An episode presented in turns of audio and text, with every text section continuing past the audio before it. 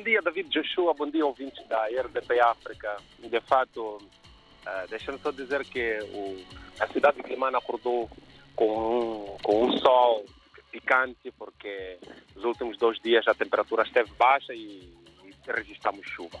Mas não é da chuva que vamos falar hoje.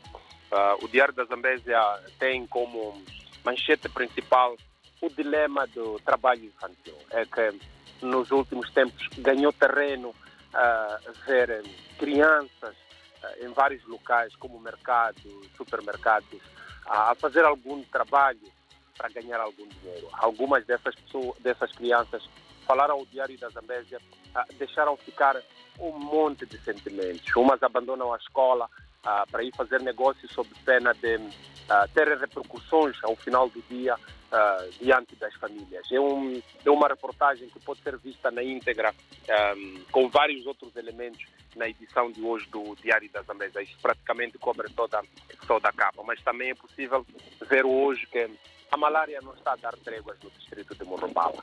Os números avançados pelo Serviço Distrital de Saúde, Mulher e Ação Social são, são digamos assim, eh, preocupantes, porque, como se sabe, a, a, malária tem sido a principal causa de mortes na província da Zambésia, mesmo com a distribuição de redes mosquiteiras e, e a campanha de pulverização intradomiciliária, ao que tudo indica, não está a surtir os verdadeiros efeitos. Por isso, os apelos continuam diante da comunidade para que sigam todos uh, cuidados para o combate à malária.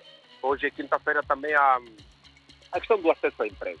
Em Moçambique discute-se bastante o acesso ao emprego. Em Maganja da Costa, Maja, a zona uh, noroeste da Zambésia, é que continua este problema de acesso ao emprego. Quinta-feira, uh, deixa-me só dizer, e para terminar, que vai acontecer esta manhã na cidade de Mucuba um evento uh, em que estará o governador da província da Zambésia.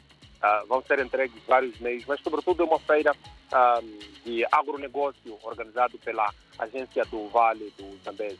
Eu, como disse o governador da Zambésia, Pio Augusto Matos, é quem vai estar em frente a, este, a esta cerimônia toda. David Joshua e ouvintes da RDP África, na próxima semana nós estamos aqui, se Deus quiser. Bom dia e boa sorte para Portugal.